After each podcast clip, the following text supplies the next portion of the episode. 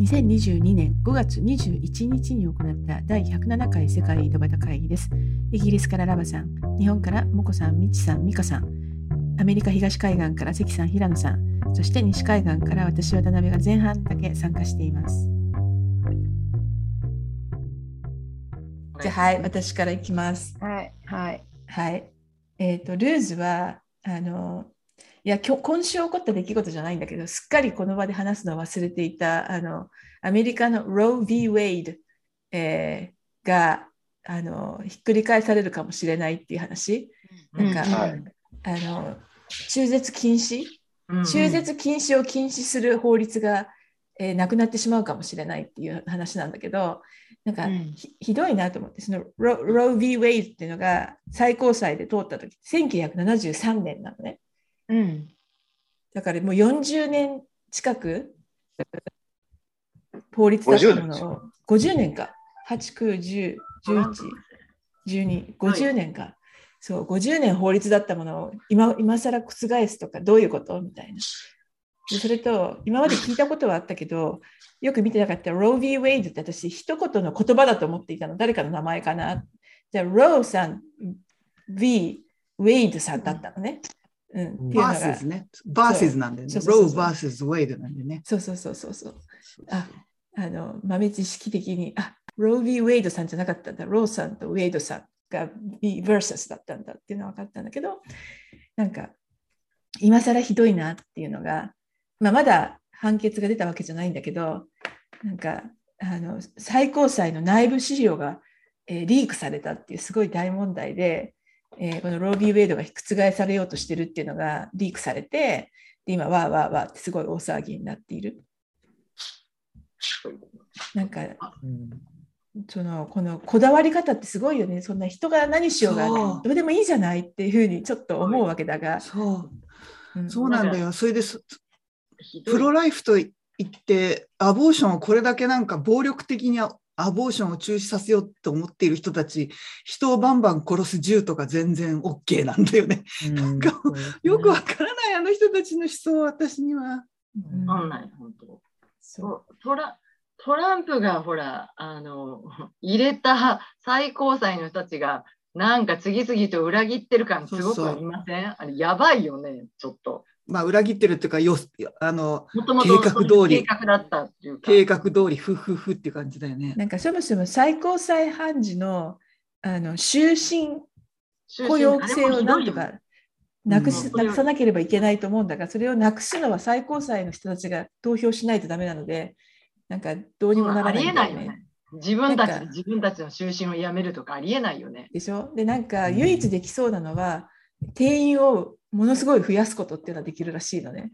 だから今何人いるんだっけ ?5 人とか6人 ?10 人とかじゃ人ぐらいじゃない ?7 人だっけ？それを例えば17人にしちゃうとかそういう あの早期退職制度っていうのはないんですか？ねえ。ね肩たたきとか。肩たたきとか、ちょっとちょっと退職金。これひどい法律だと思う。終身制って。ね、それが元の、それひどすぎる。全うん、っていうのが最近のルーズですかね。で、ウィンはなんか初めて知ったんですけどあのアメリカって映画館でパーティーができますと。で、えっ、ー、と、えー、コロナの頃は映画館貸し切り1回5000円みたいなノリだったんだけど、えー、それがだいたい1回400ドルとかで借り切れますと。で、えーと映画をもちろん見てもいいんだけどなんかゲーム機持ってきてゲームする人がいます。だから映画館の大画面でマリオカートとかプレイできるらしいの。で最高じゃないですか。なんか考えただけですごくない？これって。うん、なんか想像しただけで心が温まってるのは私だけ。いやいいですね。その大画面ではやりたいですよね。で、大画面で鉄拳タグとかやったらものすごい盛り上がる盛り上がる。それは、るよね、うん、ミニ e スポーツですよね。いや、いやそれ盛り上がりますよ。うん、なんか e スポーツもこれこれぐらい大きい画面でやったらもっと盛り上がるんじゃないかと思った。ああ、いいですね。ね大きい画面と、あとちょっといいスピーカーで、あの昔のレトロゲームとかだったらテケテケを流すだけでも相当上がりますよね。面白い。うんそれを大画面でプレイできるということがね、判明したんですよ。やんないけど。ゲーマーとしては黙ってられないですね。やんないけど、もう頭の中で想像しただけで、なんか素晴らしい気がするっていう、そういう感じですね。っていうのが今週のウィンです。それそれってさなん、なんていうの？あの、バースデーパーティーで貸し切りますとか、そういう状況下でやるわけ？それともなんかゲームこれからやりますって言って人を集めるわけじゃなくて。前者前者。あ、そっかそっか。うん。そうすると映画を映さないから、あの映画のライセンス分安くなるらしいので、まあ、半額までいかないけど、なんか録画けとかになるらしい、うんうん、というのもあり、うん、なんか映画館、映画館起死回生のいや、なんか、いや、昔からあるみたいよ。そうなの、うん、うん、で、最近ほら、食べ物も結構充実してるじゃない、映画館って。うん、だから食べ物のケータリングまで付きでやりますっていうのができるらしいのね。なるほど。うん。じゃあ次の方。いい考えね。ちっちゃいミニウィンミニルーズをじゃあ、はい、ラバさん今週あのロンドンに行ってきたんですけどあの目的は、えーと、ロンドンに買い物に行きたいという友達がいたそれともう一つロンドンにあのミュージカルを見に行きたいという友達がいたのでそれを合わせて3人で行ってきたんですけどあのミュージカルはもう私は何回も見てるやつなんですけど、ウィッケットっていうすごい楽しかったので、それはすごい良かったんですけど、もう買い物好きの友達がまっすぐ歩けないんですよね。すぐ店に入っちゃって。もうなんか、ああ、ロンドン買い物、ロンドン買い物って感じで。で、でもうもう一人あんまり好きじゃなくて、で、あの、戦利品をなんかいろいろ買うんですけど、まあ私も荷物を持って歩くのが好きじゃないんで、あんまりその買い物もせず、でもあと電車で行ったんですけど、往復。電車で行って、その帰りの電車まであと1時間っていうところに、その結構メインのすごい大きなところになんか、あの、かわいこう飾ってあるベルトがあって、あ、これかわいいなと思って、ちょっと見に行ったら、あの違う色もありますよって言われて、で、いろんな色、飾ってあったのは緑のベルトだったんですけど、見せられたらあの黄色と薄茶色があって、あの黄色を結局買ったんですけど、帰ってきてからあの緑が欲しかった。今になって緑が気になる。で、それ、そこの店はウェブ、オンラインないんですよね。オンラインないんですとか言われて。でどこのメーカーかもよくわかんないメーカーで、あの、すごい今になって帰ってきてから、あ、黄色じゃなくて緑買ったらよかったっていうミニルースがあって、黄色は黄色でいいんですよ。だけど、なんか、めっちゃその、緑が、緑が気に入って入ったのになんで私は黄色を買ったんだろう状態で。なぜか黄色を買ってその緑が気になるって聞いたことのないあのあのメーカーというかブランドだったんですけど、すごいなんか大きあの聞いたことないブランドなのにあんなメイン道路にあったらここ一体家賃いくらぐらいで売れてるのかしら？とか言ってすごい考えるんですけどあの聞いたことないなと思って。でベルト見たらメイドインイタリーって書いてあったからああイタリア製の服なんだよ。だから聞いたことないんだなってあのサイト見たらあのケイト・ミドルトンがキャサリン王妃があの着ていますとか言って書いてあったんで、それでかって、それでやっていけるのかっていう感じだったんですけど、まあ、そんなに高くないあのお店で、あのすごい良かったんですけど、あのルーズとウィンがちょっと一緒になってるんですけど、買ったベルトと違う色がすごい気になるルーズみたいな、もう買えないっていうのと、ウィンはあのちょっと買い物がとても良かったかなっていうところですって。あの一人は、えーと、泊まってたところの斜め前に韓国のスーパーマーケットがあってそのスーパーマーケットであのなぜかそのちょっと上等めのごま油を買ってたんですね。でなんでね買い物とかロンドンで車で来てない歩き回らなきゃいけない時にこんな瓶の液体の重いものを買うんだあんたはっていうふうに たしなめたんです。でたしなめたその後にロンドンのジャパンセンターっていうところに行ってジャパンセンターって日本食いっぱい売ってるんですよね。で私たちこんな田舎で日本食を買える店が一軒もないからジャパンセンターとか行ってあの見たらうわこれも売ってるあお菓子も売ってるベビースターラーメンも売ってるとか言ってすごい感動するんですけどなぜかたまたまあのお米が安売りしててで そのお米が結構高級のお米なんだけどあの賞味期限が切れたばっかりでであの賞味期限切れたばっかりだから値段が10分の1になってるんですよ。なぜか。で、10分の1、ちょっと安いわ、ちょっと3袋買うわって言って、私が一番重いのに袋 ちなみに1袋何キロだったの ?2 キロ、2キロ。あ、びっくりした。10キロ？とかじゃないよね。よかった。30キロとか買ったのかと思った。そそれそれも、ウィンとルーズどっちだ？でもね2、2キロで安いな、これ2キロで1.7ポンドだったんですあ。ありえない値段で、で、それが 11,、えー、11ポンドが1.7になってるんですよ。すごい安くないですか？安すぎる。そう、だからあんまり安いから、これ全部買い占めたいけど、さすがに持てない。3個までだなと思って、私は人にあんなごま油を買ったってたしなめながら、後で、あ後で、うん、もっと重いの買ってるやんとかって言われて、そうでしたって言って、人のことは先に言っちゃだめだなと思いましたっていうのが、なんかウィンルーズです。今のはルーズだったんですか？ウィンだったんですか？なんだかよくわからない。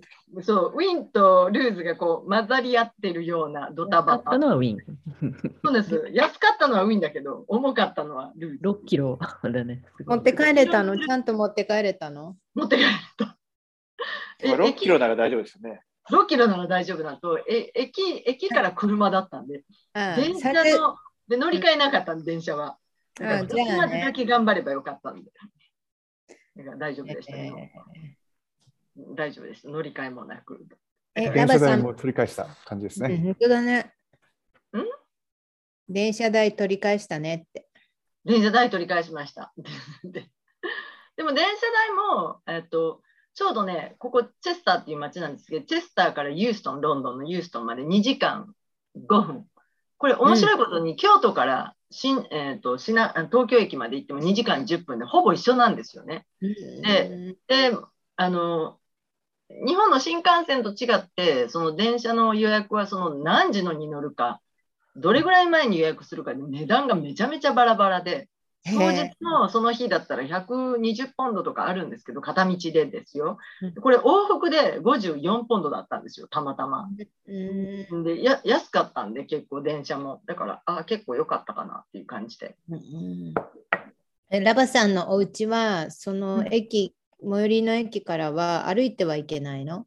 もう全然、えーと、駅まで車で20分のところだけど、1人は、えーと1人は、えーと、駅から近いから、そこの家に車を置いて歩いていく予定だったんですけど、もう1軒の家がうちに車で来たら一緒に送っていくよって言われたので、そこの家に車を置いて、そこから送ってもらって結局行ったんで、その駅からは歩かずに済んだんですよね。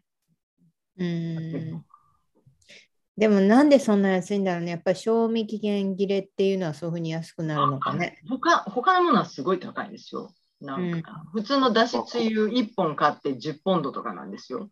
だから日本の値段からするとなんか2倍から3倍って感じするのに。お米とかはね、やっぱりあれですよね。その味とか味とかじゃなくて、た多分もう在庫できないですね。うん、あ、そうか。うん、多分邪魔ってことですね。そうだと、うん、見て負けました。それで。置いておく方がお金がかかるってことね。うん、うん、そうだと思います。まあ、高かったです、ななんでも。おお、日本の値段。うん。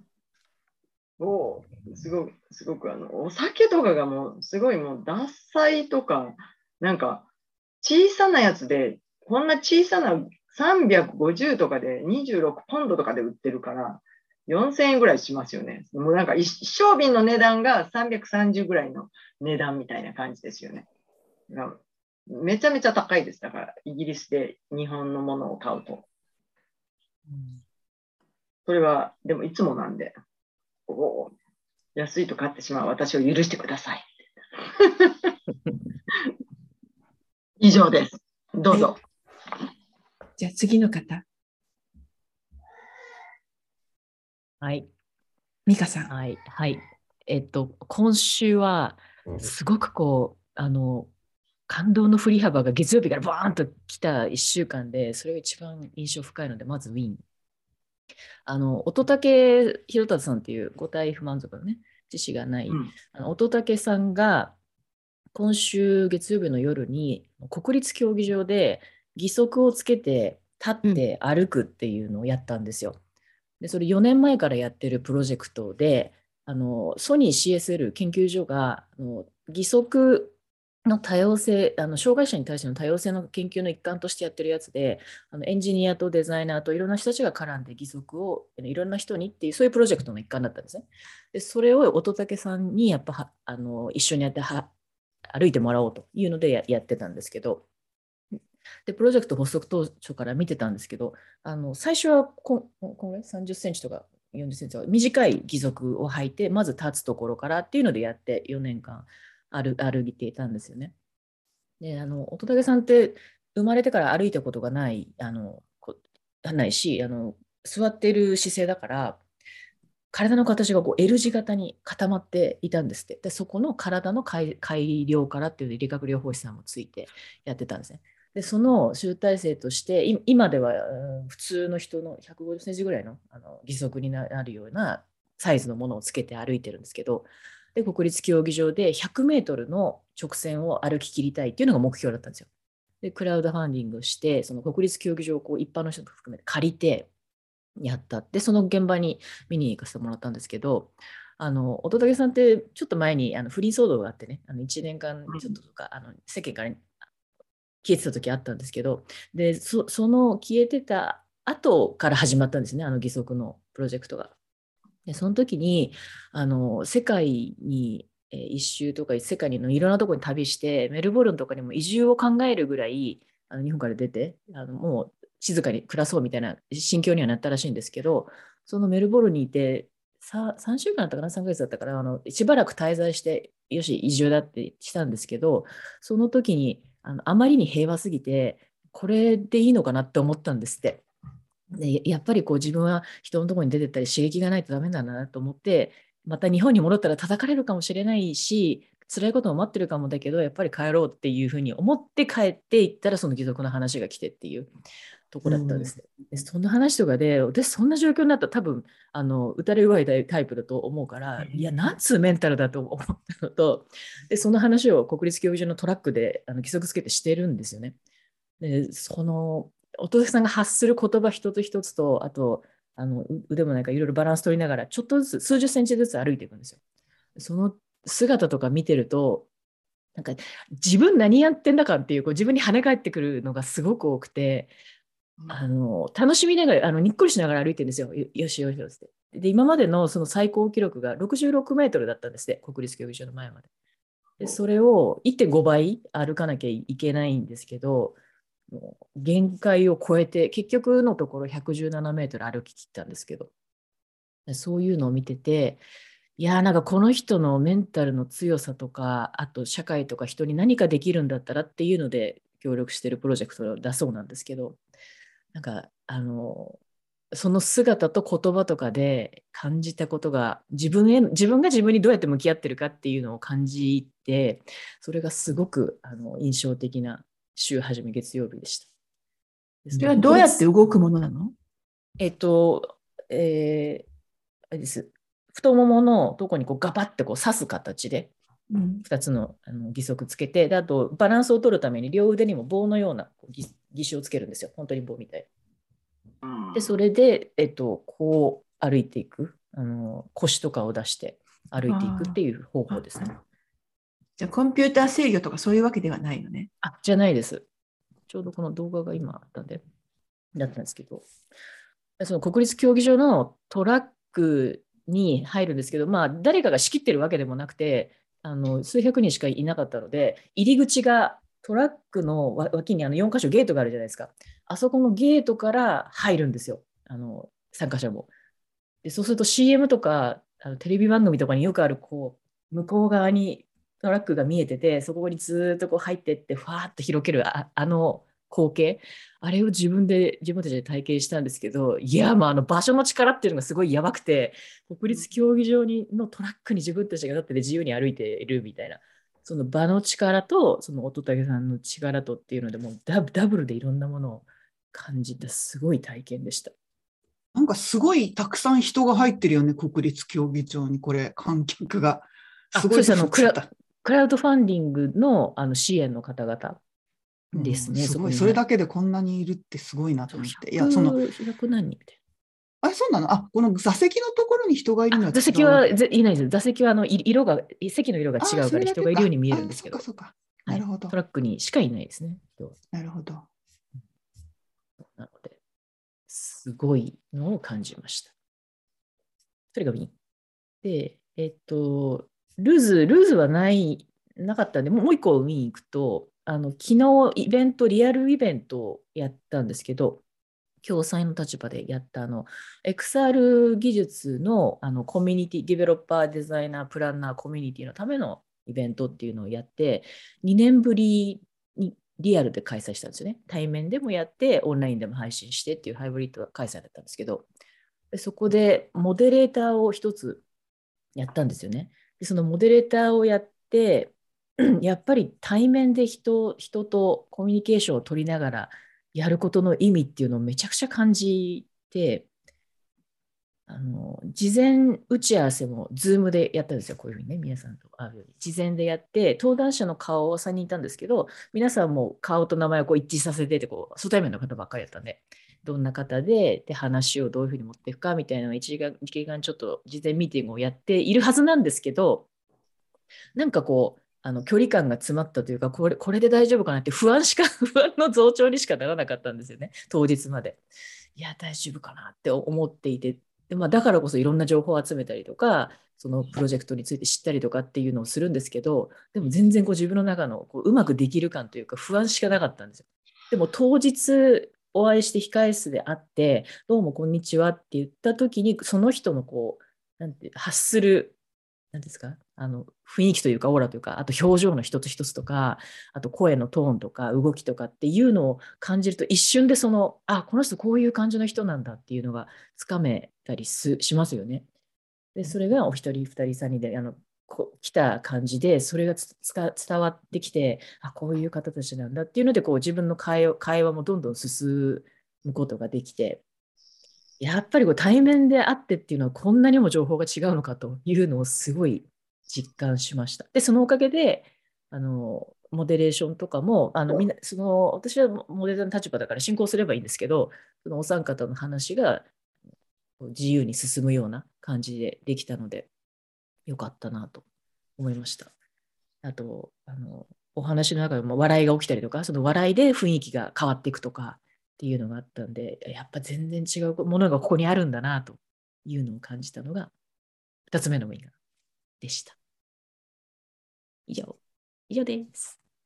素晴らしい。じゃ次の方。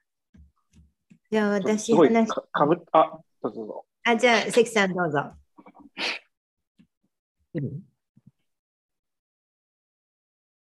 関さん。ミュミュート中。ミュートになってる。あれ？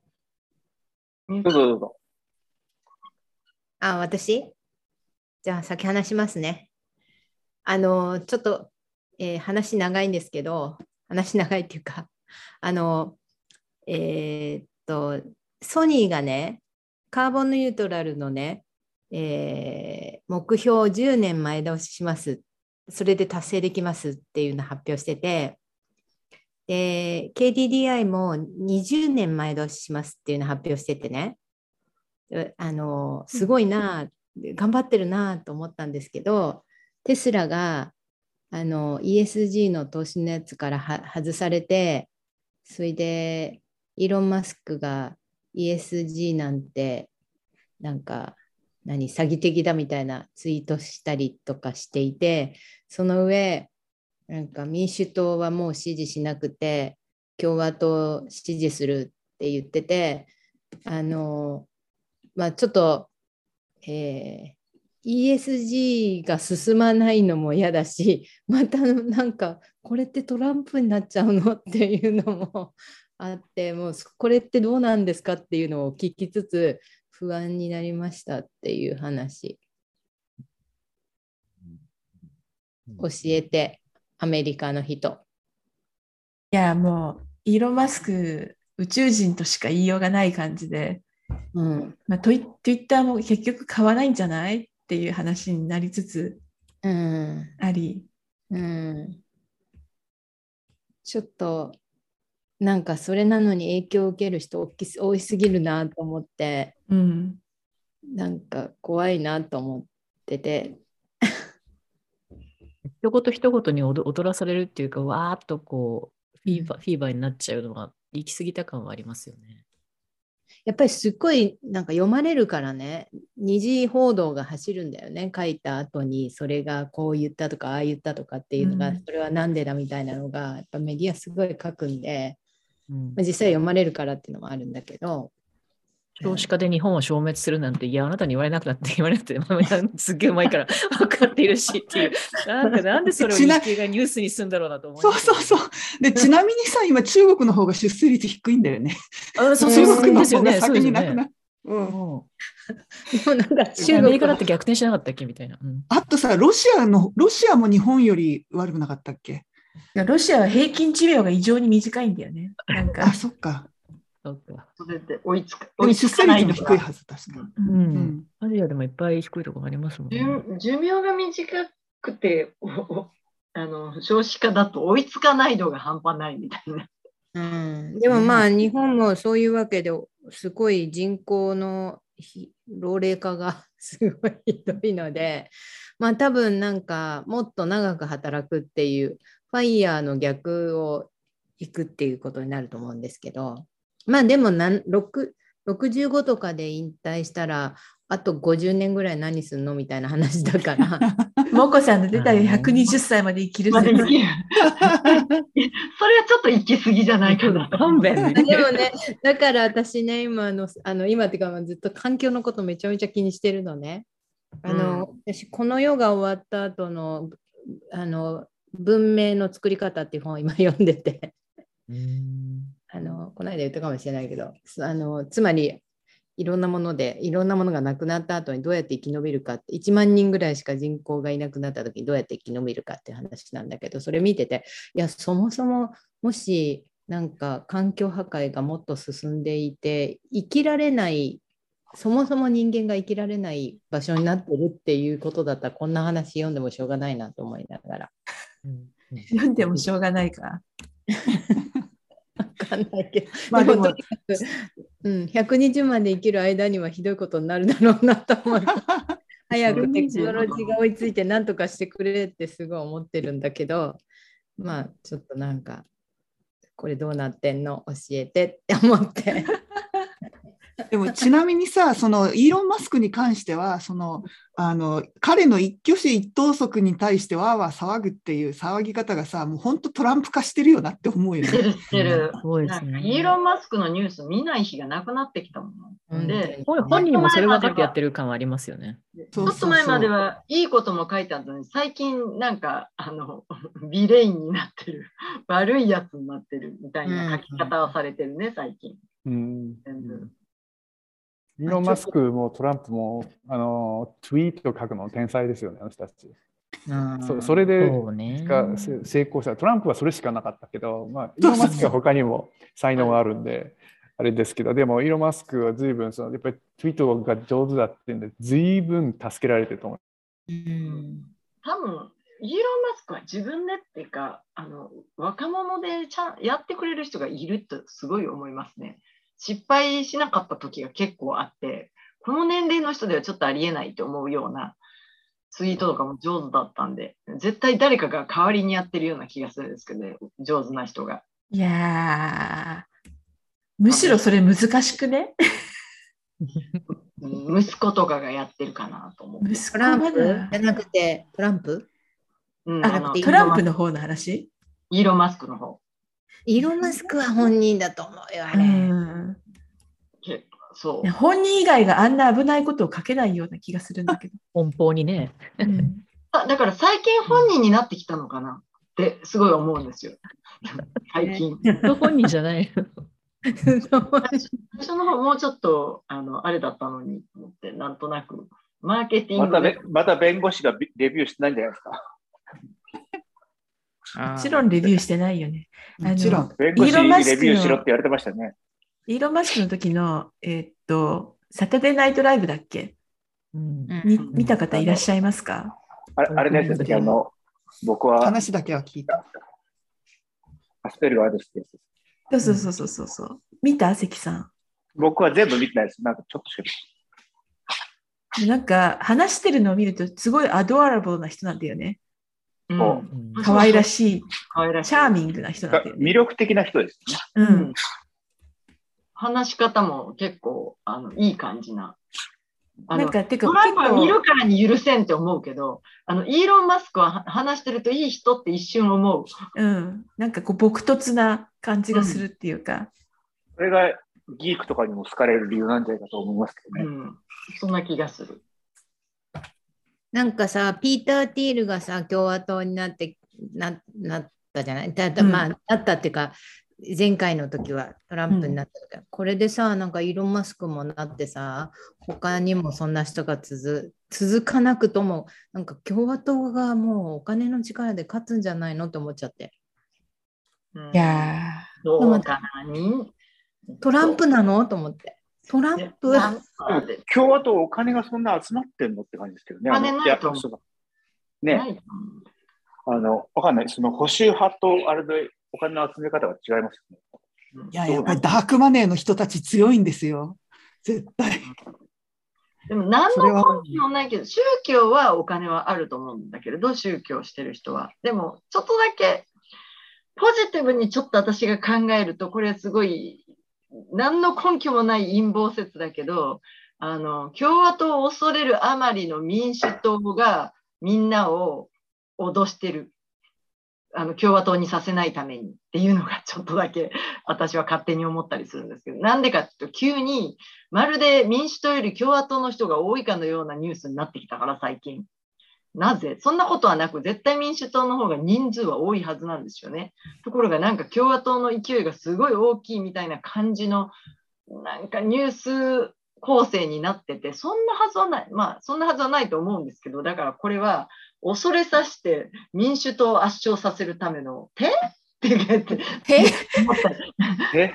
でもなんか、CNN がなんか堕落した感じの時と同じような感じがしますね。うん、わかんない。トランプ時代の CNN とかも、なんか聞くに耐えない感じがして、ああだんだん聞かなくなっちゃったんですね。大丈夫この人たちみたいな。うん、でもまと両方ともしかならない。両方とも変だよ。なんかもう、うん、落ち着かない。なんか、いや、どうなっちゃったのって思っちゃいね。うん。そういう意味では。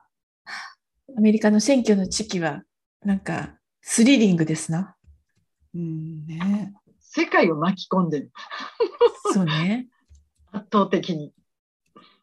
多分、ね、世界にそんなに興味ないんだけど。アメリカのスラング辞典みたいなのって、ワールド、アメリカのことって書いてあるスラング辞典があった気がする。ワールド、ワールドシリーズっていうのはね、そうそうアメリカだけじゃんっていうね。そうそうそうそう。そうね。そう。じゃあ、次、関さん。話せますか？ミュートになって話せます？はいや、なんか、なんだったっけなと思って。忘れ忘れてた。忘れた？あそうそう。なんかえっ、ー、と、ウィーンは、もうちょっとね、2週間ぐらい前なんですけど、えっ、ー、と、ちょっと、初めてピッツバーグに一泊の出張をしたんですね。うん。って話してないですね。あ、なんかちょっと聞いた。言ってましたよ。言ってたよ。あ、そうか。じゃあ、そその話をじゃあ、したんだ。えっ、ー、と、うんなんかやっぱりそれで、こう、人に会うのいいなと思って、で、またランチとかに会うようにしてるんですね、今ね。で、街に出てってみたいな感じで、と、まあでもすごい、こう、すごいですね。もうやっぱりこの前、今週か、今週、なんかその、ああ全米ベンチャーキャピタリスト協会なんかミーティングみたいですね。ミーティングネットワーキングパーティーみたいです。で、そしたらもう普通にもうバーとかで飲んでるんですね、最初。1時間くらい。で、それで着席して食べましょうみたいな感じだったんですけども、本当に、あの、ニューヨークとかでも、完全にその2019年以前に戻ったみたいな感じになって、でもやっぱりみんなこう、いや、なんか話していいよね、みたいな話をずっとみんなしてて、で、やっぱりなんか、やっぱ本当この人たちもみんな、あの、大変だったんだよねって、まあ思って、で、なんかまあやっぱり、こう、マスクなしで口元も見えて喋るっていうのはすごいやっぱり安心するよねっていうのはもちろん、まあ改めて感じて、で、それで、まあいいですねっていうところもあるんですけど、一方で、あの、みんながそういうことやってるからか、またあの、ニューヨークの、えっ、ー、と、コロナのアラートが4段階でも3まで上がりまして、で、まあ、今1日だいたい4000人ぐらいなんですよ。だからまあ4000人なんか多いのか少ないのかもすでに少ないって感覚なんですけども、確かにこの3ヶ月で8倍ぐらい増えてるんで、だからまあまたこれで、こう、でも誰ももう抑制する気もなくてね、きっと。だからこれで本当に、えっ、ー、と、ウィンでいけるのかな、みたいなことをちょっと感じて、まあ、えっ、ー、と、基本はだからいろんな人と会うのがもうみんな OK になって、どの会合に行ってもなんかもう満員御礼で入れませんみたいな感じになってて、でそれはそれですごいいいんだけど、こう、なんかまた次に何か起こるのかなみたいな、っていうのを先に考えちゃうようになってて、ちょっと嫌だなっていうのはちょっと思いますね。でも、病院はまだ余裕があるんでしょ？いや、病院の余裕が若干なくなったから、えっ、ー、と、アラートを上げたんですね。そういうことか。うん、だから、でも、ね、多分、もう、打ってないワクチン打ってない人も全く打ってないっていうことなんだろうなというふうに思っていて、だからそういう人がもう定期的になるにしても、もうそろそろならないんじゃないかなと思うんだけど、やっぱり2回目、3回目なる人いるんでしょうねってちょっと思いますよね。確かにさ、日本だってさ、ままだ感染者数って今何、3万何千人とかさ、そのぐらいいるじゃん、全国で。で、少し前だったらそんな何万人、ひえーって感じだったのに、もうなんか、終わった感あるよね、日本でも。でももう、ま、今、今、気にしなくなったっていうか。3人とか死んでる。うん。だから、何も人の興味がそこに向かなくなってるっていうのはすごいありますね。あとなんか病床、ね、病病床率も13%とか16%とかそんな今みたいに増えててもそんなだから、うん、そうだよね。うん、あのもうあんまり感染感染者数は見てないんじゃない？病床そうそうそういう感じする、うんま。マスクも屋外ですね、やめましょうやめ、しなくてもいいですとかって言い出したんですよ。あ、そう。それで屋内も2メートル以上離れてるんだったらしなくていいですってなってた。うん、すごいね。もうそうマスクして外してます。もう外は外してます。私も外は外してます。この湿度はたまんないですよね。うん、暑いし。うん、そう、息苦しいも本当に湿気多いから。暑いよね、日本は。暑い暑い。暑い息苦しいのよ、暑いっていうか、とにかく呼吸困難になってしまう外した時のあの空気がこんなにたくさんあるっていう あの感じはそうそうそう。でも去年それを我慢したってことですよね、でもね。そうすごいですね、ある意味ね。うん、去年はそうですね。脳に回る酸素が少なくなるとかそういうことはないんですか、一応？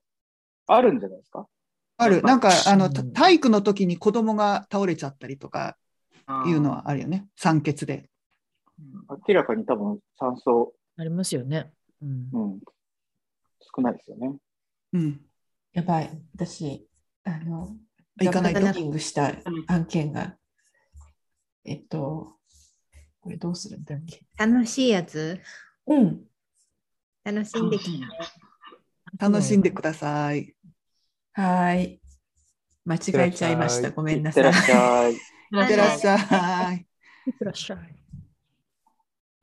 あ、それで、あれ？関さん、関さん、ルーズでしたっけ？一応今のウィンですよね。今のウィン。一応ウィン。コロナが増えてるけど、ウィンみたいな。そうそうそう。まあ、楽しい。会えてよかった。ルーズは、あの、なんかこう、景気の不透明感が目の前にすごいべったり来てて、うん、で、僕、まあ、投資してるじゃないですか。で、うん、やっぱり、この1ヶ月ぐらい、すごい、もうなんか、こう、日々日々、なんか条件が悪くなってくるんですよ。うん。だから、先週 OK だったんだけど、やっぱりでもなんか、本当にこれでいけんのかみたいな話になって、もうどんどんどんどんやっぱり、こう条件が悪くなってくるみたいな。うん、で、で、半年ぐらい前とかに、こう、ね、結構いいバリエーションだった会社とか、なんかすごいもう、かなり下げた状況でこう連絡してきたりとかするっていう、なんかちょっと、うん、あの、こう、えげつない状況になっていて、で、なんか先週の金曜日ぐらいでしたっけ、なんかあの、Y コンビネーターが、こう、オールファウンダーに送ったみたいなやつもあって、まあ、あれはなんか、うん、ああいうのを送って、だから、あの、こう、いろいろやりたいことやりなさいっていうことだと思うんですけど、なあああいうのがないとなかなかファウンダーやれないのね。うん、でもなんかもう本当にちょっとそういう感覚は、あの、アメリカの中でそういうのはすごい強いなと思ってて、で、日本の人と話をしてると、まあ、やっぱりそう、ああ、そうなんですね、日本、あの、アメリカは、みたいな感じになってて、うん、やっぱりなんかその感覚、あの、金曜日に日本人の人があったんですよ。そしたらやっぱり、ああ、アメリカってそういう感じなんですね、みたいな感じの感じが言ってて、言ってて、だから僕らなんかもう毎日毎日こう少しずつこう、真綿で首を絞められるような状況にこう、なんか、息苦しい感じになってるんですよ、その雰囲気がね。日々日々。うん、だからなんか、あの、そういう感じの中でこう、やっぱり何が厳しいかというと、先行きがわかんないこと。うん。その戦争とか。これそのインフレとかって大体このぐらいでできるとかっていうのがなんか、多少ずれても何となく分かったりするとこもあるじゃないですか。その何何十年もあった話なんで。うん、でも、戦争とかって、来年の1月に終わってるのか、今年の6月に終わってるのかで、全然違うじゃないですか。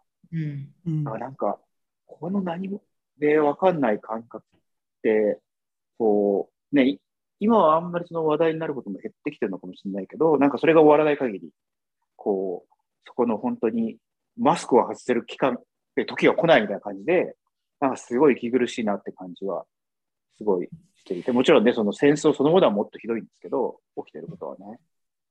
なんか、あの、そその感覚すごいよくわかる。なんかアメリカの中でも特にベンチャー投資の界隈はその先行指標的にそれがなんか色濃く凝縮されて現れてるような気がするのでその感覚はすごいわかる。であの一方さあのベンチャー投資界隈って普通だったら8年から10年ぐらいでさ、上がったり下がったりを繰り返してるんでね、ここ何十年か見てると。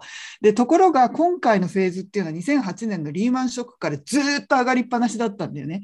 本当だったら2016年ぐらいにちょっと下がりっぽくなって、普通だったらそこで調整する局面になりそうだったのに、2017年からブワーっとなんか、あの、ビジョンファンドのせいかなんか知らないけど、ブワーっとかまた増えちゃって、なんか本来あるべき調整がなかったおかげで、ここ10、うん、14年近く、うん、あの、全くダウンタウンを経験してないから、あの、今のベンチャーやってる人たちっていうのは、あの、下がり局面でどうしたらいいかっていう経験してない人が多いじゃん。そのナーバス感もあるんじゃないかって気がするんだよね。まあ、コロナの時にね、一瞬ありましたけどね。うん、一瞬あったけど、でも本当一瞬で済んじゃったじゃない ?8 月ぐらいから回復しちゃったからさ。そう、3、4ヶ月で終わったんでね。そうそうそう。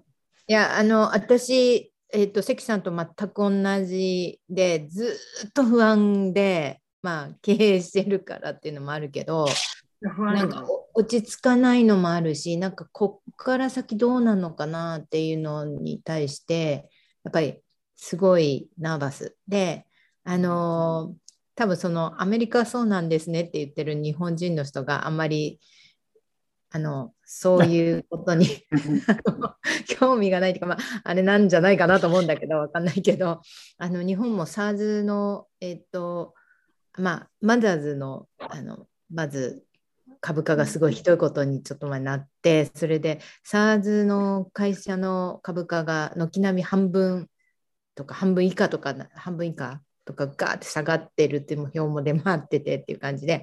で周りの、あのえっ、ー、と非上場のベンチャーが、えーまあ、たまにまたあの、えー、お金集めましたっていうの出てるけど多分相当難しくなってるなと思ってて、まあ、そのそうなる前に集めた方がいいよっていうのはあの結構言って集めた方はいたんで、まあ、セーフだったんだけども 周りは結構。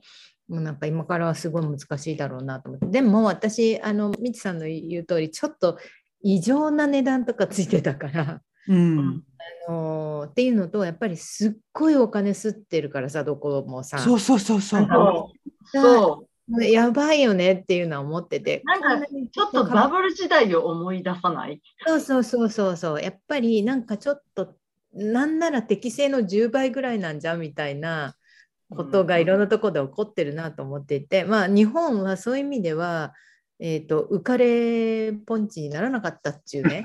あのある意味ね。あのあの経済が悪いのであのまあその差がいいつも通り悪いよみたいな感じであのアメリカほどではないかもしれないけど。チカさん戻ってきた？あ違うか。うんそう、そういうことなんじゃないかなと思う。アメリカはもう本当に浮かれまくってたからさ、もう去年とかすごかったじゃん、2021年とか。どうかしちゃったのっていう感じだったから。まあ、浮かれまくりっていうか、なんか本当に誰でも投資するから別にそ、ね、その、あの、どうでもいいんですよみたいなこと言われたりしました。まあ、そうは言わないけど、もちろん。あまあまあ、でもそんな感じだったでしょなんか上場そうだけど、うん、そう、非上場の株の上がり方はもう。ちょっとこっち異常でした。うん、売上なの50億とかだからね。考えてあれだね。そうそうみたいな。ベンチャーキャピタル。そうそうそうそう。ベンチャーキャピタルのあの資金量っていうのが2021年はその前の年の倍以上になったんだよね。で、その前の年までで史上最高だったんだよ。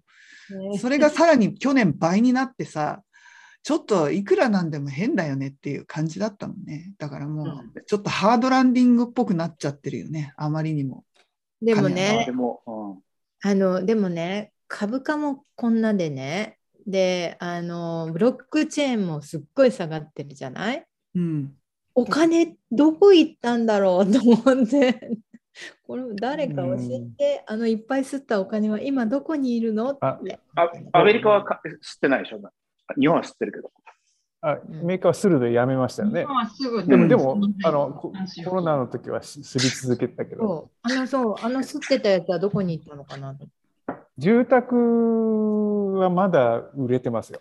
まだ、その、気に上がって、その、価格、使う売れる数使う、数が減バイヤーの数が減ったにしても、例えば私の知り合いで、元大家さんが多分1.5 million のお家を ask ask price が1.5 million 出てうちを1.7 million で買ったとか？最近うちの1週間ぐらい前の話。うちのあたりもこういやなんか studio studio がワンルームマンションワンルームですよね。ステューディオでなんかあの契約更新で3000ドルって言われたから2800くらいでないかしらみたいなのが Facebook の Long Island City ポリシーとかに流れてるんですよ。うん、だから2800も3000もおかしいでしょと思うわけですね。うん、ステューディオですよ、 studio。だから、うん、ドア開けたらベッドあるんですよ、みたいな、そういう家家です。それで日本円で35万とかだから、おかしいでしょとか思うんだけど、やっぱりまだ上がってるんですよね。ねだけど、その趨勢と、ごめん。うん、あの、えーと、セオリーとしてはさ、まあ、金利が上がったから国債とかその社債とか要するにデッドファイナンスの方に金融市場のお金は流れているっていう理屈にはなるよね。であとその日本からはお金が逃げ出してだから円じゃなくてドルの方にお金が流れているっていうのがまあ理論的にはねそういう話になってるんじゃないのかなと。投資じゃなくて今借金ドルがさ日本に対してこんなに強いのにさ日本のもの買ってよって思うんだけど 日本鎖国してるからさ今いや違うんだって今やもうさ自動車だってなんだってみんなアメリカで作ってるから関係ないんだよ。でもさ株も株もさなんか株も投機的な目的で買えばいいのになんで買ってくれないのと思ってまだ下がると思ってんだよね。まだ下がると思ってるそう。だからどっかまで行ったらまた日本の株買い買ったり日本の会社買ったりでもね今ま、今までね、戦争とかあるとね、日本円がいつも上がってたのに、今回上がらずに下がってるから、私、ちょっと不安ってすごい思う、うん、あ。すみません、ちょっと僕、ここで一時になったので、抜けます。はい。はい、あ、どうも。い。らっしゃい。それを言ったらですね、やはり円安だからね、日本のお米を買うべきなんですよ。やっぱり、ね、お米が安く、お米が安くなるべきなんですよ。正しかった。それだよ。うん、それだよ。円安のせい。そそうだね。円安のせいもあるのかも。そうだよ。でもさすがに1.7ポンドはないでしょ。ないないないそれは桁が違うよね。うん。安いな。まあ置いとく方がね、ね倉庫が大変っていう話だよね。うちに置いとくよ。はい。日本がいつ、日本がいつ利上げをするかによるのだろうなと思いますけどね。そう、まだ次の人になっても変わんないっつったよ。変わんないの？さすがにやばいと思うんだけどな、本当さすがにやばいよと思ってんだけど。日本はあれだよね、その給料が上がんないところが多分ネックなんだよね。いや、給料、ね、アメリカみたいな。うん。下がって、本当下がってんの。あの、税率もちょちょっとずつ上がってるし、あの、何よりね、社会保険料がね、ちょっとずつ微妙に上がってんのよね。ずっと、ま、毎年毎年。で、あの、よくみんな文句言わないなって、もう文句言いようがないわけ。もう会社からさ、上がりますって連絡来るわけ。だって会社は国から上がりますって言われて。だから、どんどん減ってるの。で、それを会社がさ、何パーセント上げますって言ってやってっても追いつかないわけ。で、そんなにめちゃめちゃほら業績がバーンって上がるわけじゃないじゃない？うん、今のどの企業も。って考えると、まあ、本当大変だ。不循環ですよね。うん、不循環、完全に。うん、そうなんですかね。なんか、このゴールデンウィークに、えっと、その、あ、固まってるけど聞こえてる？聞こえてる。うん。なんか、景気が少し回復する雰囲気が、けなんか希望をみんな持ったけど、ああ、やっぱりダメだみたいな今なってるよね、なんかね。どうすんだ？まあでもあのとにかくあの鎖国やめて人が入ってくるようになったらまたお金は入ってくると思うけどねね、だってもう今安いからみんなよろ、うん、あの来たら楽しいと思うよ海外の人たち。そうそう私たちが昔なんかあの、タイ行ってめっちゃ楽しいとか言ってたのと同じで。安いしね。そう、何でも買えるって、もうこんなんで食べられるのみたいなのがさ、美味しい。めちゃめちゃ安いって感じると思う。うん、まあそれで少し起爆剤になるといいけどね。観光業は全体に対する影響はそれほど莫大ではないので、うん、まあカンフル剤というか、あの、なんかきっかけになるといいけどね。どうすかね。とにかく給料上がらないとダメだよ、日本はもう。そこがネックだよ。給料。頑張ります。次は私がいきます。うん、はい、どうぞ。じゃあ、今の話、ちょっと関係するんですけど、いや、私の、私の、えっ、ー、と、なんか、ウィン・ルーズとルーズ・ウィン。ルーズは、最初のルーズ・ウィンは、あの、ルーズ・ウィン。えっ、ー、と、皆さんが今おっしゃってる、その、アメリカの景気の先行きいかんやっていう話で、えーまあ、特になんですかね、えーと、株価でいうとナスダックっていうかテック株の株がバタバタ落ちてて、でまあいろいろいろいろ考えることはあるんですけど、まあ、ちょっといろいろ考えることの中の一つにいやアップルの影響力っていうのはすごかったなっていうことかな。うん、あのアップルのなんですか去年の4月5月5月でしたっけ？そのあのえっ、ー、と ATT 何の略だったか忘れちゃいましたけどえっ、ー、とプライバシーをの守るために、その広告のトラッキングを禁止するっていうのを、はいはい、iOS でもやったし、サファリでもやったし、で、でそのそれを少しずつやって、iOS のアップデートが10月、じゃあ9月の下旬かにあって、で、少しずつその人々が iOS をに、えっと、アップデートし始めて、その効果が少しずつ出てきて、で、Facebook とのトラッキングとか多分機械学習でやってるのは、180日か、まあ、90日か分かんないですけどの過去の、えー、閲覧とか購買活動を見ながら多分この人はこういうプロファイルですとかっていうのをターゲットできるようにしてたんだけどそういうのがだんだん少しずつ消えてってで消えてったのがよく分かんないなって思った頃が12月でそのすごいいっぱいみんな広告とか出して e コマースとかもまあえーと現実の世界でもそのものすごい商戦があってそういうのがなんかよく分かんないで1月入ってあれ？全然ターゲティング動かないじゃんみたいな感じでそのテック関連っていうかその e コマース D2C とかなんだかっていうのはかなり厳しい状況に今年1月入ってつか多分今期、えーと、とかクォーター1に入って初めて気がついたって感じだったと思うんですけどでまあそれで、まあ、例えば e コマース関連株とかっていうのはものすごいボロボロになってたりとかしてまあアップルもすごいなとかっていうことをまあ言っていやこの先どうなんだろうっていうその悶々とした中でその、まあ、ちょっと私この業界に身を組みとしてそのアップルのインパクトがすごく多かったな大きかったなっていうちょっと、えー、今更ながらすすごいことだったなと思いますというオブザベーションでそれがlose。で lose win なんですけどあの、まあ、ナスダックが、えっと、派手に暴落していますけども私のトレーディングロボットは頑張ってですね、頑張っております。lose、lose してないですね。負けてないですよ。素晴らしい。すごい。すごいですよね。自分でもすごいと思うんですけどね。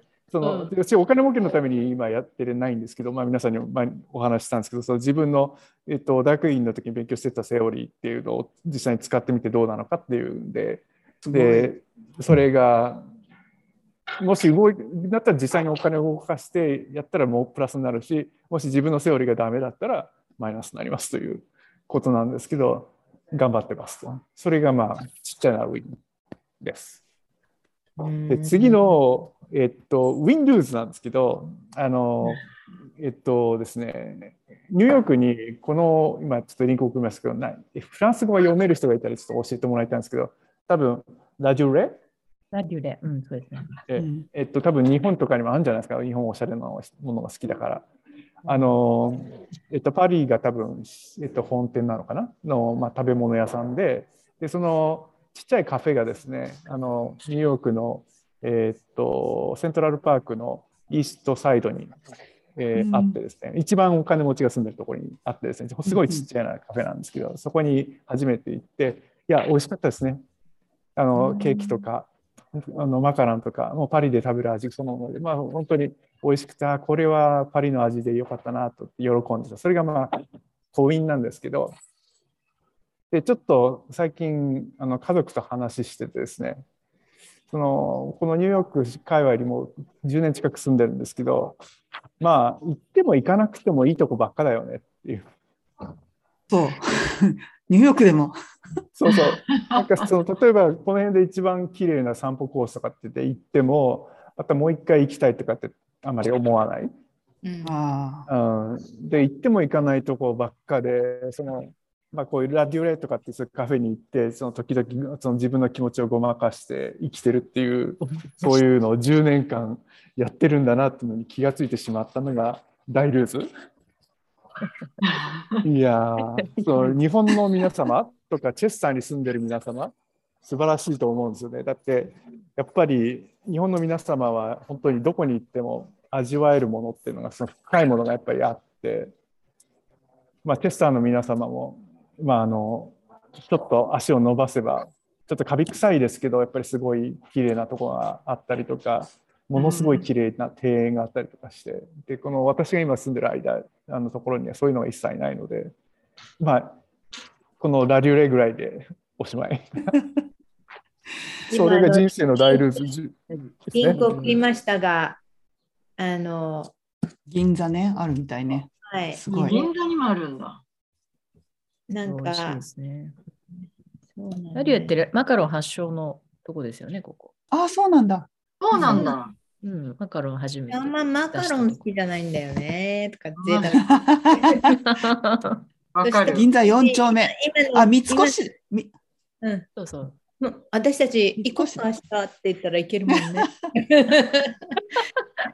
でもうちょっとあの自慢します。私昨日北鎌倉行ったんですよ。えー、そうなの？で私北鎌倉初何しに何しに行ったの？ね、えっとね、あの中高の友達となんか、ウォーキング？ああ。それで今リンク送ったんですけど、この東慶寺っていうとこがね、素晴らしくいいわかるお寺でございましたというああ、東慶寺ね。北鎌倉、私、昨日も行こうと、本当は行こうと思ってたのに、ちょっといろいろあってやめたんだよね。本当は。そうそう本当はね、うん、本当はね、この、あの円覚寺に禅をし座禅しに行こうと思ってたんだけど。あまあ、まさにまさに円覚寺。行けばよかった。うん、うん、円覚寺いいところ、ね、円覚寺も好き。うん。東慶寺も好き。うん。うん、いいよね。そうあとね、もう一個、もう一個なんだっけ？遠隔寺と東慶寺ともう一個なんか行ったんですけど、うん、えー、どこもすごく良かったです。うん、北鎌倉大好き。4つ行ったの。明月と、うん、明月院。明月院か。うん、あ、明月院、あの、勝負が咲いてた？あまだだったの、まだだったの？まだだったか、そっかそっか。残念ながら。そうそうそう。そうなんですよ。だからね。明月院あれでしょ、あの、アジサイ寺だよね。あ、そうそうそうそうそう。うん、でまだアジサイは咲いてないと思うんだけど。まだ咲いてなかった。ちょっとね、ちょこっと咲きそうっていう感じで、うんうんうん、あのとてもね、良かったんですよ。明月院は私、去年あの人生で初めて行って、そうアジサイの時期に。で、近くに住んでんだけど、すっごい混むのよ、アジサイがの頃は。で、恐れをなして一度も行ったことがなかったのに、去年意を決して行って、うん、意を決して行って、アジサイ寺ね、すごかった。あの、とても感動した。お寺であんなに感動したの初めてだった。あ、そう。だから、混んでても行く価値ある、あれは。すごいと思った。そうな、ね、んかね、うん。あの、そうかと思って、あの、ここを作った人たちって、あの、極楽浄土をここに再現しようと思ってやったんだよねっていうのがすごいわかる、分かって、なんか、すごい圧倒さ、本当に圧倒された。すごいと思った。あ、そう。おすすめです。おすすめです。明月院。人がね、それでもたくさんいたの。ものすごいぎっしりってみんな写真とか撮ってんだけど、もうそんなの負けないぐらい、その、アジサイとなんかこの、あの、仏様を崇拝する感が なんかすごくて、すごかった。えーなので、また、またその時期。ルーズ感が。ルーズ感がます、あれ？ますます遠くされてきますが。あの、ウィンが、ウィンがたくさんありましたよ。吸い込まれた感じに。じゃあ、これも送っとこ、ここも行きまし ありがとうございます。追い打ち。あ、上知事ね。うん、かけます。上知事。はい。まあ、でも、東京綺麗。ね。綺麗だ。とても。階段とかね、山門に至る、いいですね、この景色。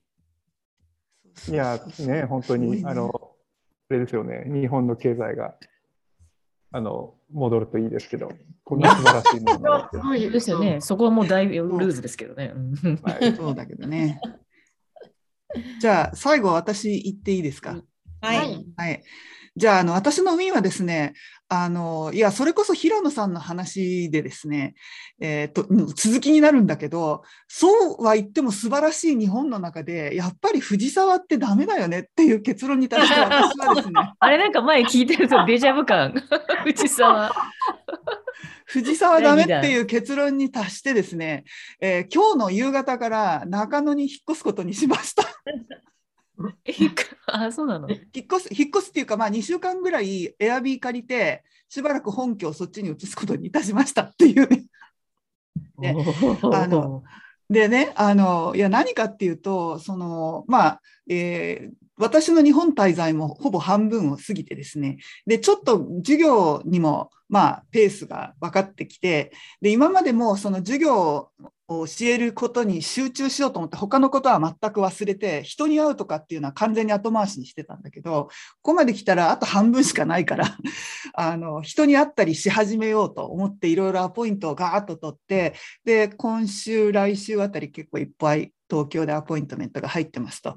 で、そうなった時に、あの、藤沢からあの吉祥寺まで通うの、とにかく本当に大変で、慣れたと言っても、やっぱりヘロヘロになるんだよね、毎回。で、帰ってくると翌日一日も動けないぐらい疲れちゃう。みたいな感じで、なんか時間の無駄がすごく多いということに気がついて、で、えー、一方ですね、私がこの藤沢の実家にいるっていうことが、あの必要性ってもうあんまりないよねっていうことにふと気がついて、うん、であの別にここでほら家族がいてなんかしなきゃいけないわけじゃないしあの別にいいやと思ってそれだったらいいじゃんと思って。でエアビーを探して、まあ、ちょっといろいろ用事もあったので中野に行くことに決めて。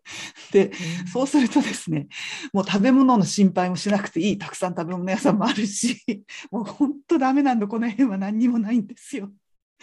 もうあのそれで東京の都内の方に出るのにもあの毎回その2時間のリードタイムを考えなくていいんでスケジューリングがすごく簡単になるしやはりちょっと、うん、もう決断して今回あの今日今荷造りをしている最中でございますということで。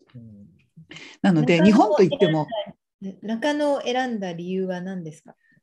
えっとですねあのおまあ、吉祥寺が一番ナチュラルなチョイスなんだけど、吉祥寺ってあんまりエアビーの物件がないのよ。なんかしら、なぜかわからないんだけれども。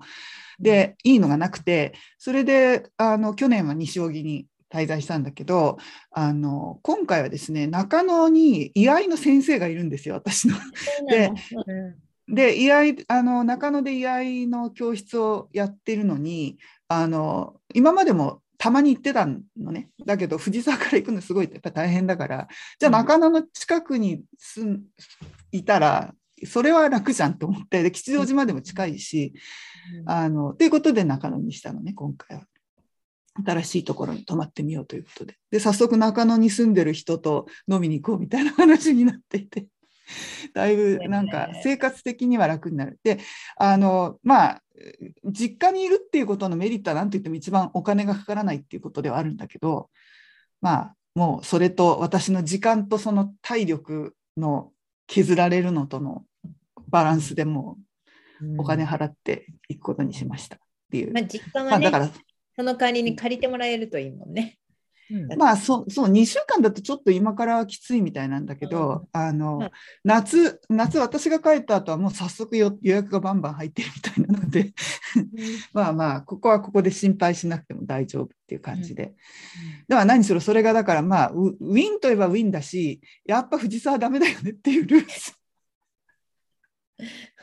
なるほど。でもありましたっていうことで、はい。で、ウィンとルーズなんだけど、で、あの、もう一つルーズがね、あの、アメリカのもう一つのね、これ一体一体どうしちゃったのって話が、ベイビーフォーミュラあの、粉ミルク。粉ミルクの血がもうものすごい不足しててなんかもうあのうん、もうねあの本当にねなんかもう店の棚から全部消えちゃっててそれで特にそのスペシャルティフォーミュラっていうかそのアレルギーとかそういう特別な理由があって特別なフォーミュラじゃないとダメな人用の粉ミルクっていうのが全然なくなっちゃってもうそういう赤ちゃん持った人が本当にもうあと一缶しかないってもう明日からこの子供に何を食食わせていいのか分かんないみたいなもう泣いてるみたいなのをこのちょっと聞いてて。なぜ急になくなったの？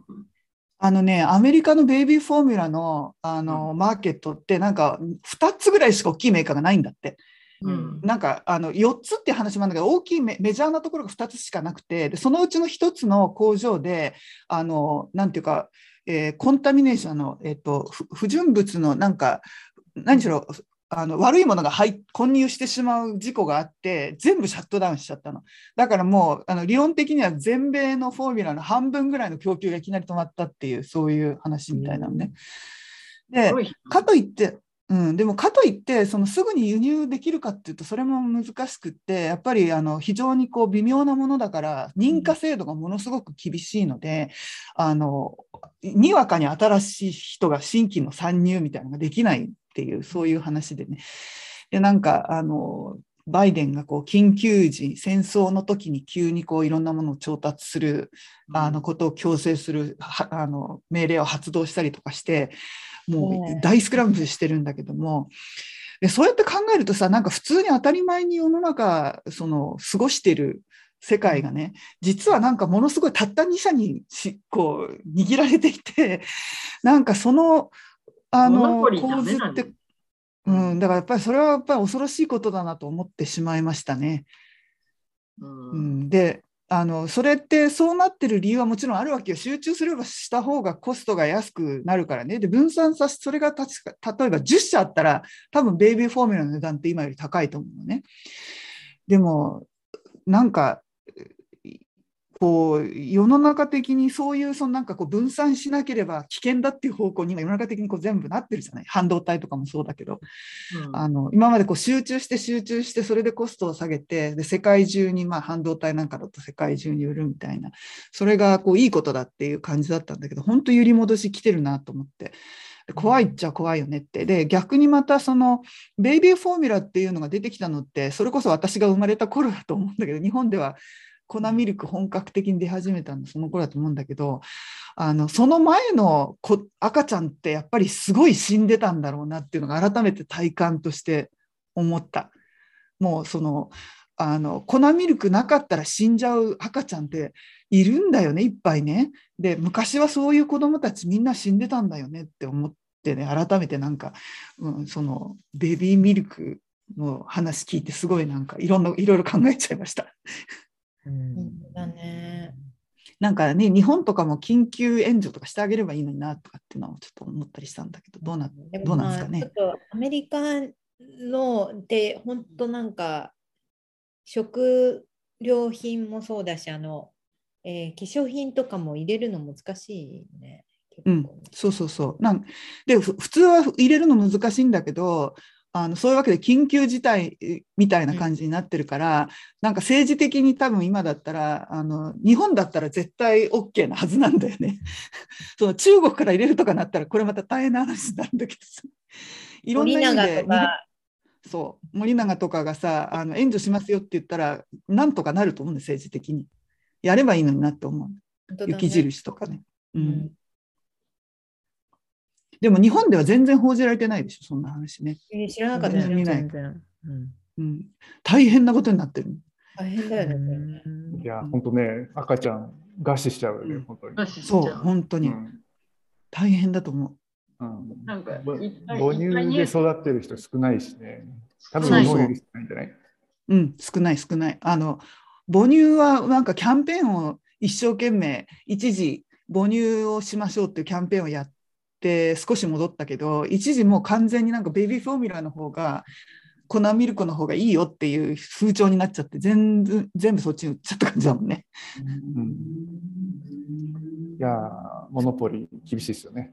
モノポリ厳しいね本当改めてその危機その危なさっていうのがなんか露呈した感じですね。うん、本当ですはい以上です。あれウィンは？あウィンはその藤沢を捨てましたっていう。あ、それルーズじゃなかったですか？ルーズじゃなかった。藤沢ダメ今日から今日から私の生活は明るくなりますっていう。明るくなるだそういうそういうこと。だから私と私と美香さんと三人であ、そうそう。そうそう食べようと。そうそうそう。うん、いや、やっぱり年取ってくると都会っていい便利でいいですよね。そう、そうなの。そう思う。年取ってくると都会だよ。都会の方がルクらしいね。ね、うん、そうだと思う。うん、そう思う。うん、なんか藤沢って田舎って言っても大して田舎じゃないんだけどそれでもこうだからあのいわゆる過疎地っていうのが多分ひどい状態だろうなっていうのが改めてまた思い思いを馳せちゃうよね。そういう意味では。うん。ね、死に慣れてればいいかもしれないけどでもやっぱり心がすさんじゃったらしょうがないですよね。そうそう、うんやっぱ移動とかにね、かかる時間ってバカにならないですよね。う。ん、体力もそれと一緒に減っていくし、帰りを特に。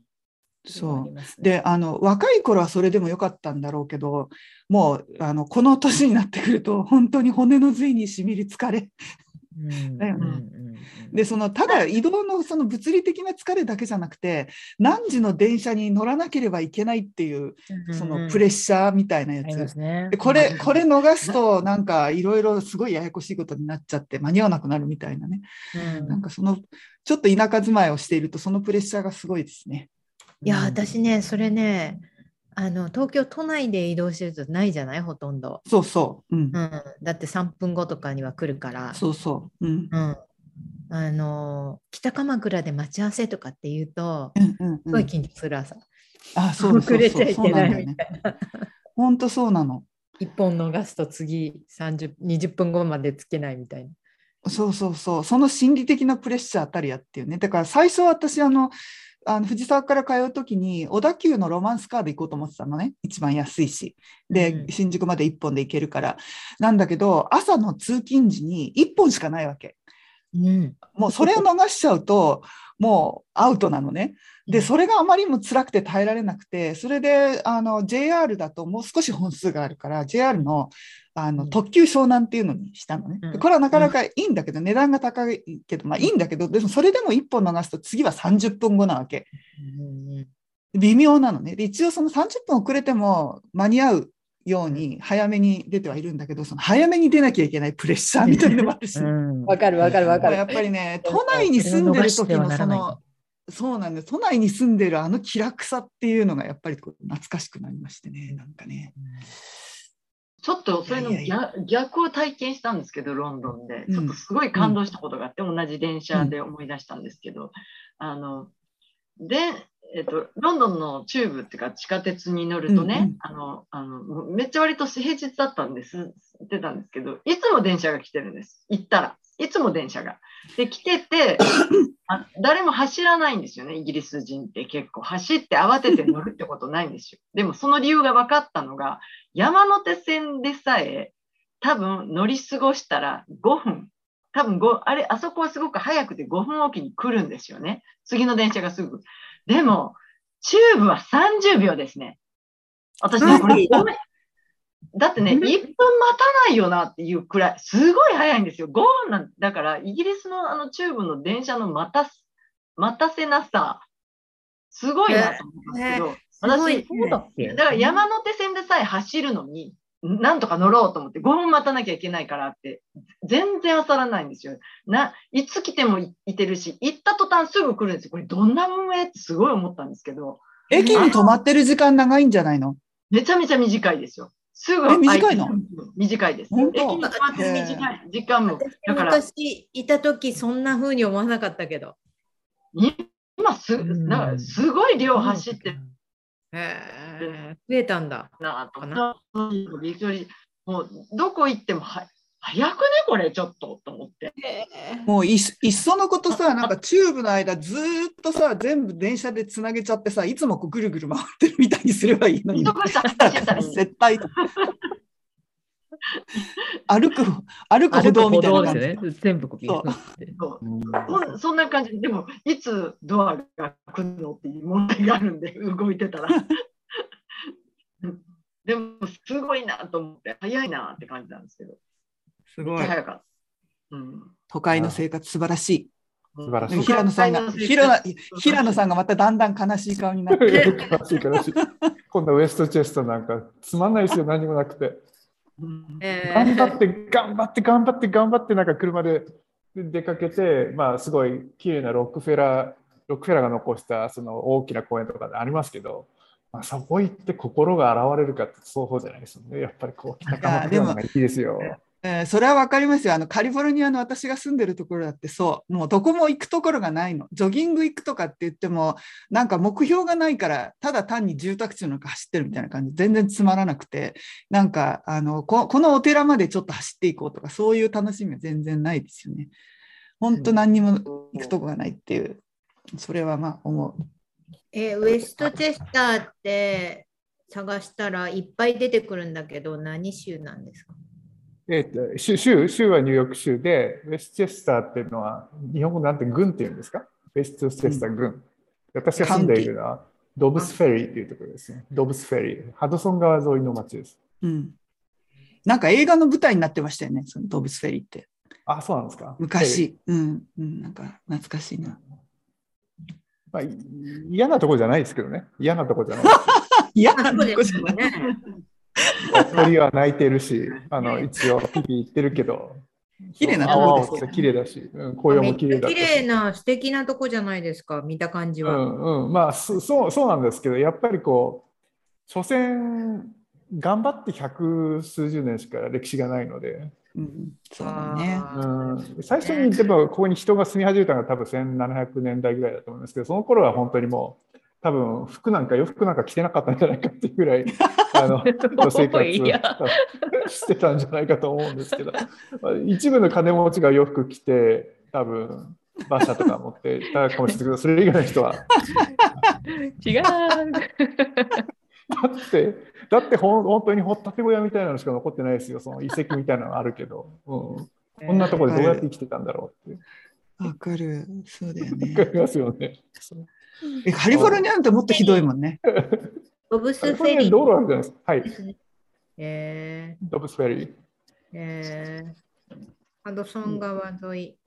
ハドソン川は私大好きですけど、うん、いやいいよね。うん、眺めがすごく気持ちいいですけど。私、一回なんか電車乗って上の方に行ったんですよね。まあ、それは幸せな人で私、まだ一回もやったことないです。あ、上の方ってあれですよ。その辺かも、もしかしたら。あ、ごめん。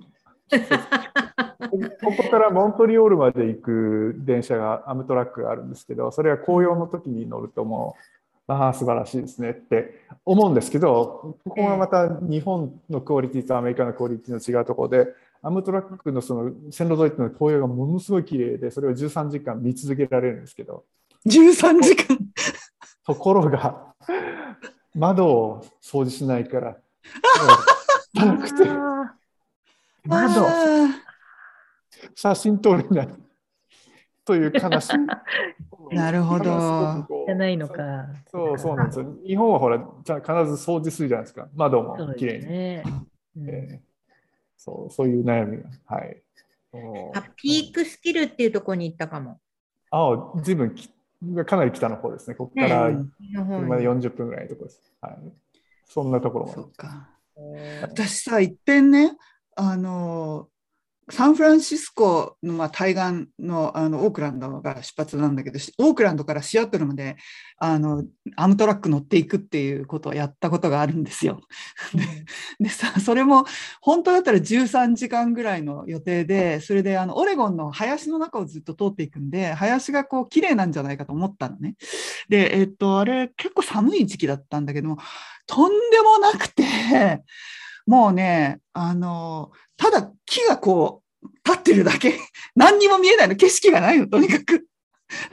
で、なんかあの辺の木ってね、その紅葉してなんかがこう葉っぱがわじゃなくて、もう幹がすごいドーンと長くて、ドーンドーンって立ってる中何にも見えない中、ひたすらなんか走っていって、で、しかも単線だから途中でなんか木が倒れて道路あの線路を閉鎖しちゃったとかでそれを除去するのになんか工事がすごい大変で結局シアトルまで26時間かかったの。でうわ。うわ。26もう二度とやらない。二度とやらない。子供たちとか途中でもう大騒ぎを始めて「なんだこれは」とかって言って。で携帯の電波も届かないわけ。何にもできない。ヘロヘロですねそれは。あ大変でしたいや、あるあるって感じですね。あるあるですよ。本当に。いや、日本の皆さん、どんなに素晴らしいところに住んでるかっていうことですよね。日本素晴らしいですよ。もう新幹線乗るともうもう富士山見るの楽しみですね。あっね いつも寝てて見れた試しがないんだけど。いや、毎度見るたびに感動しますよ。あの富士山、ドン。晴れてるとね、なおさらね。じゃあ。偶然に見えたら、おおってなる。うんじゃあそろそろですかね。ちょっとどこですか、はい、今日は早いですね。次回は私たちよと逆、ね、夜ですね。日本日本が昼のですね。はい。はい。はい、それでは。それでは。ありがとうございます。はい。また良い良い優秀を。